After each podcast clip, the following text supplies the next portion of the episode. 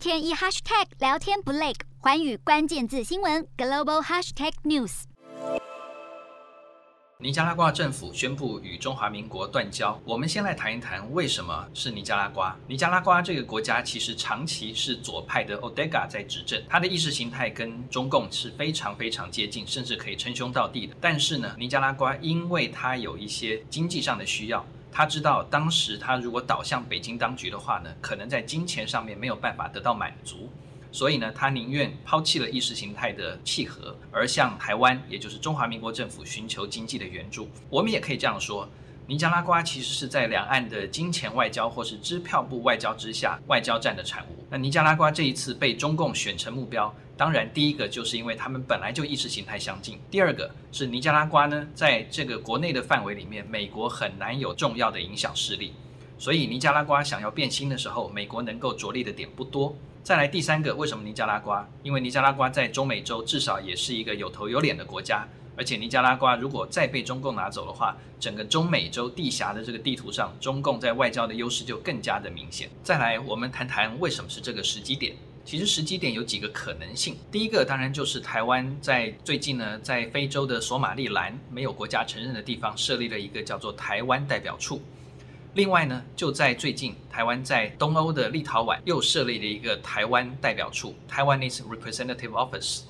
这一个其实让北京当局非常的生气。台湾这样的做，当然背后可能有美国跟中国大陆角力的影响。那因为这样子呢，我觉得北京当局可能要给台湾甚至美国一个警告。所以北京呢又祭出了所谓的挖邦交国的做法。那最好挖的，前面说过了。现在或许是尼加拉瓜，因为它的经济需求很大，而且呢，美国在尼加拉瓜插旗不易，所谓的台湾代表处的设立，不管是在非洲或者是在东欧，所以呢，中共采取了这样一个果断而且非常是冒进的一个做法。另外，或许我们也可以猜测，是不是因为美国举行的民主峰会邀请了台湾，中共当然不希望台湾参加，但是美国一样不顾中共的反对，邀请了台湾。所以呢，中共在台湾又在外面设立代表处，美国又从民主峰会的这个角度邀请台湾跟其他世界一百一十个国家一起参加的情况之下呢，中共决定要在外交上做一点反制。所以在中华民国的大使交接之际，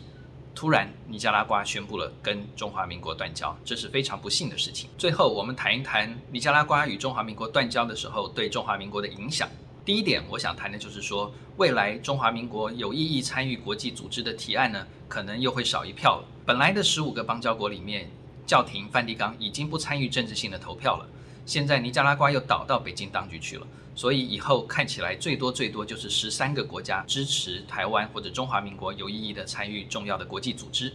我们在其他的一些非邦交国，不管设什么代表处也好，办事处也好，但是这些非邦交国在最近的历史上看起来，并不会因为这样子就抵抗了中共的压力，在国际组织里面提案、正式提案或者参与提案，支持台湾有意义的参与。所以尼加拉瓜的离去，其实对台湾的国际空间是一个重大的打击。第二个影响。应该就是说，台湾的外交士气，中华民国政府的外交在蔡英文政府上来之后呢，从二十二个邦交国现在退步到十四个邦交，其实外交人员的士气受到了一定程度的打击。虽然说我们看到现在在台湾内部有些人故意在操作风向，认为说这就是一个不民主国家，不要也罢；这就是一个要钱的国家，不要也罢。那我想请问一下，这些人在过去怎么不讲？直到尼加拉瓜断交了，突然开始指责尼加拉瓜种种的不是。所以这样的不能够自圆其说的做法，我觉得只是想要去掩盖民进党政府他在外交上失能的一种状况。所以我觉得作为一个政务官员呢，其实应该要有政府官员来负责。我觉得也不是司长级的，也不是驻外大使，而是更高层级的官员。不然的话，这样断交下去，没有人负责，就不是一个民主政治常看到的所谓就责负责的政治了。最后我想讲的是。尼加拉瓜跟我们断交之后，看得出来，其实两个重要的关键，第一个当然就是中国大陆是不是主动积极的去挖中华民国的外交墙角，另外一个当然就是美国是不是能够在这一个被中共锁定的国家扮演一定重要的影响力。所以尼加拉瓜看得出来，这两个因素同时都是对台湾不利的。最后，我也必须要说，马英九政府时代的外交休兵。两岸不互挖墙角，其实让两岸关系稳定，而且呢，双方都不会进行所谓的这个支票部外交或者恶性的金钱外交，希望能够去影响对方的邦交的意愿。啊，这个是其实一个两岸关系正向的循环。但是现在蔡英文政府呢，因为没有两岸的互信了，所以必须左支右绌的去应付中共的外交攻势，邦交国从二十二个一路掉到了十四个，已经三分之一的程度了。所以我觉得目前看起来，民进党政府真的要思考，如果两岸关系不稳，他的外交到底会走到什么样的一个地步？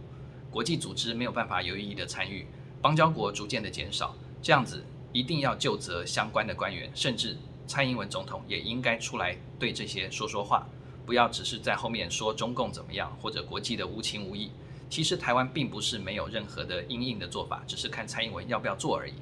Hello，大家好，我是寰宇全世界的主持人何荣，常常跟大家分享国际观与国际新闻。但您知道为什么需要关注这些讯息吗？我和寰宇全世界节目制作人王克英将分享国际新闻的重要性以及如何爱上国际新闻。如果错过收听，还可以回听幸福联合国 Podcast